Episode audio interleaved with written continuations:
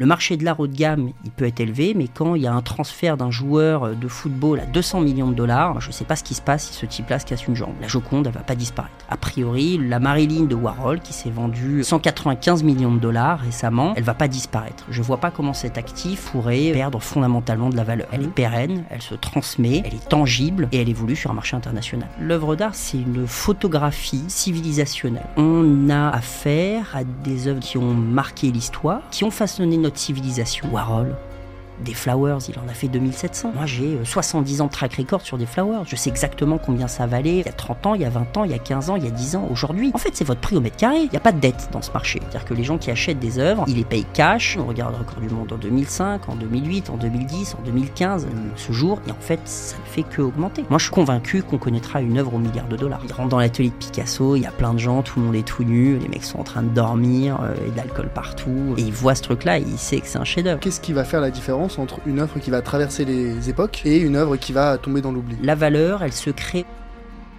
L'argent devrait être un outil au service de votre épanouissement. C'est un excellent esclave, mais un très mauvais maître. Je suis Charles Elias Farah, conseiller en investissement financier et fondateur du Grand Bain, le média de celles et ceux qui veulent prendre une longueur d'avance dans la gestion de leur argent et le développement de leur patrimoine. Au programme, chaque semaine, on décrypte l'univers des finances personnelles, de l'investissement et de l'entrepreneuriat aux côtés des meilleurs experts. On parle des sujets qui fâchent, sans tabou ni langue de bois, pour vous transmettre les meilleurs enseignements. Dans chaque épisode, je vous emmène avec moi découvrir les principes, méthodes et outils qui vous permettront d'atteindre la liberté financière. Mener une vie riche n'a jamais été aussi accessible, alors pensez à vous abonner, c'est gratuit. Et pour aller plus loin, retrouvez des ressources complémentaires en description. C'est parti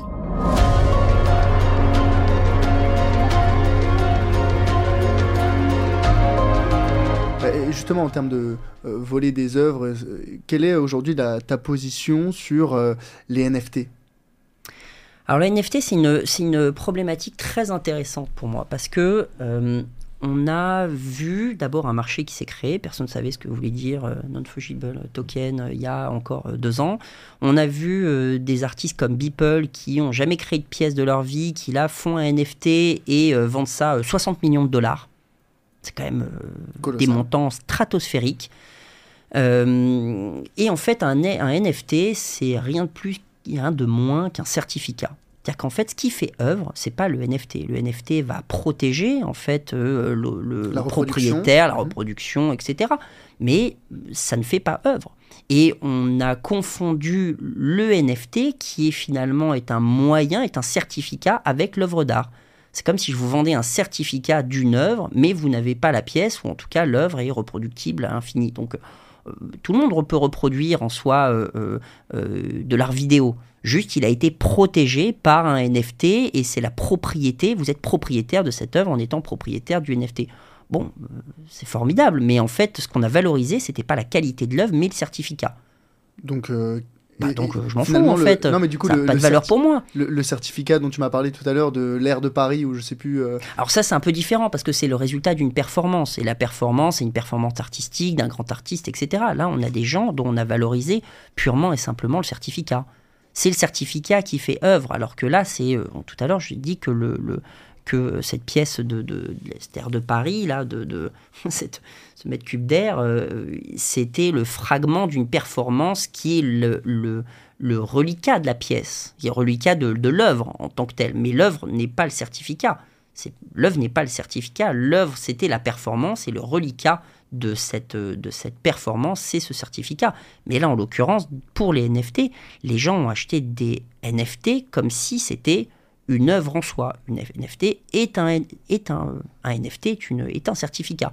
Mmh, mmh, mmh, Et donc le, ça a pas, euh, enfin selon toi, parce que moi de ce que j'en avais compris des NFT, c'était notamment que ça allait permettre d'éviter les, les, problèmes de reproduction, euh, ça allait faciliter la traçabilité, euh, mais aujourd'hui ça. Mais moi je veux... t'as raison.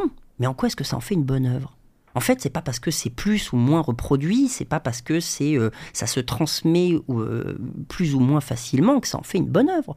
Mhm. Encore une fois, on devrait, je pense, euh, le prix de l'œuvre devrait découler de son importance dans l'histoire. dans un monde logique. Dans un je- monde logique, une œuvre chère, c'est une bonne œuvre. Tu Je- vois? je- Et donc là, qu'est-ce qu'on en sait? Personne n'a jamais parlé d'œuvre d'art. Bah- Personne n'a expliqué que Beeple était un bon artiste ou pas. Tout le monde a expliqué que c'était un NFT, mais les CryptoPunks, enfin, l'art digital, ça existe depuis qu'il y a du digital. Depuis les années 80, il y a du digital. Et pourtant, ça vaut pas des fortunes. Ce Mm. qui fait que ça a valu cher, c'est le NFT. C'est Ouais. le, c'est le, c'est ça. Mais bon, C'est la ça- spéculative, euh, ah bah, c'est autant monté que c'est descendu. Je crois Tout à que fait, euh, complètement, complètement. ça vaut rien. Mais, mais justement, là où tu disais euh, une œuvre, avant tout, elle s'inscrit dans un contexte, un contexte euh, historique, social, économique. En soi, les NFT, on pourrait également dire que c'est euh, la traduction artistique de la de l'émergence de la technologie Web 3, de la blockchain, des crypto-monnaies. Mais ça, c'est des moyens, c'est pas des finalités. En fait, ce que j'essaie de dire, c'est que c'est le, le moyen, c'est une chose, la finalité, c'en est une autre. Euh, on, on peut, en fait, euh, visuellement, un CryptoPunk, on n'a pas besoin d'être en 2022 pour créer un CryptoPunk. En fait. C'est-à-dire, visuellement, c'est pas quelque chose de très compliqué. euh, et et, Space Invader a fait des CryptoPunk, en fait, hein, depuis, depuis 40 ans. Donc, bon, ça existe depuis, depuis longtemps, cette histoire-là. Le fait de l'avoir, d'avoir voulu le rendre digital, et ça se trouve, euh, et ça se trouve Invader, euh, on a fait ça avant, mais le fait d'avoir voulu rendre ça euh, digital et de, Unique. et- mais est-ce que c'est l'unicité qui fait le prix d'une œuvre Pas du tout, mais c'est l'inscription de sa signification dans un contexte. Et donc ici, euh, enfin encore une fois, hein, je suis pas, un- je, je détiens pas de NFT à titre personnel, mais euh, c'est l'image un petit peu que j'en ai là où un, euh, tu vois, euh, là où un Picasso a pu être peut-être euh, subversif dans à son époque, aujourd'hui les cryptos, euh, les NFT pardon, sont euh, vus comme un, un point noir ou euh, une, une, une technologie, une œuvre qui, qui sort des règles, qui sort des normes.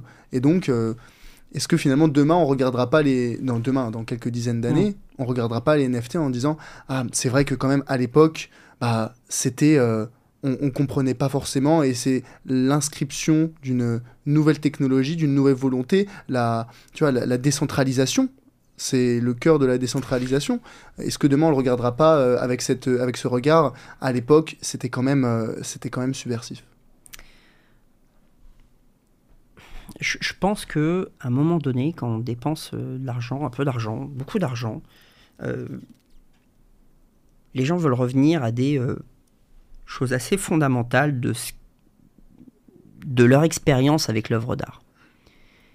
Et euh, si euh, le tableau, c'est euh, le paradigme, c'est l'étalon du marché de l'art, c'est pour une assez bonne raison, c'est qu'en fait, vivre avec un tableau de Picasso, c'est quand même heureux. Quoi.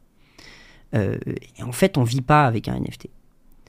On vit pas avec un NFT. Et euh, c'est c'est très compliqué de mettre un prix sur euh, une valeur qui est tirée non pas de la qualité artistique, mais de sa qualité de non-reproductibilité, on va dire, ou d'authenticité, je ne sais même pas comment le dire, euh, parce que ça ne répond pas à des considérations intellectuelles et euh, artistiques.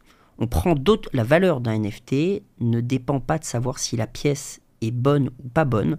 Elle dépend de savoir si le NFT euh, va protéger son propriétaire ou pas.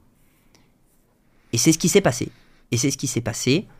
euh, mais fondamentalement, euh, plein de gens qui avaient des CryptoPunks et qui ont montré à tout le monde les CryptoPunks qu'ils avaient, et tout le monde a vu les CryptoPunks, etc. Et aujourd'hui, ça vaut quoi? Aujourd'hui, qu'est-ce que ça a valu ça, ça a valu des millions de dollars. Aujourd'hui, qu'est-ce que ça vaut? Parce que ça a été victime de la spéculation à outrance. Ça, il n'y a, y a, pas- y a pas de débat. Mais il y aurait moins eu cette dimension de spéculation. Est-ce que demain, ou hier même, quand les gens achetaient des CryptoPunks, certains ne se disaient pas Moi, j'achète un, un NFT, mais ça pourrait être un bout de papier, peu importe.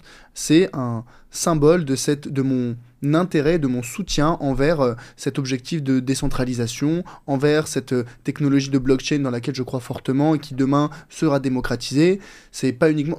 Malheureusement. Peut-être que tu as raison, j'en sais rien. victime de la spéculation Non, non, mais- là-dessus, je, je pense euh, très, cla- très Peut-être que clairement. tu as raison, j'en sais rien. Juste, moi, je- ce que je remarque, c'est que l'histoire retient les œuvres Les qui parlent. Comme, non, alors oui, ça c'est sûr, mais depuis toujours. Mais l'histoire retient les œuvres qui parlent de leur médium, qui, qui, qui, qui apportent quelque chose de plus. Et une œuvre d'art, euh, euh, si elle a porté quelque chose dans son histoire, on, s'en souvient. quoi. Euh, c'est un petit peu ça. La question, peut-être, c'est qu'apportent les NFT à l'art, en règle générale, ou les, et en fait, je pense qu'on va répondre à cette question en sortant la considération certificat, mais plutôt en se concentrant sur l'art numérique.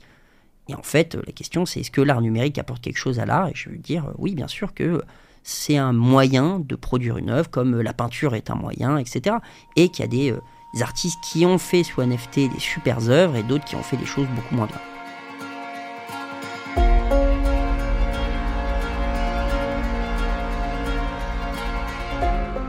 Hello, c'est Charlie. Ce que tu viens d'écouter est un extrait de l'épisode complet que j'ai enregistré avec mon invité. Donc, si tu veux écouter la totalité de l'échange, tu peux dès maintenant le retrouver sur ta plateforme d'écoute préférée.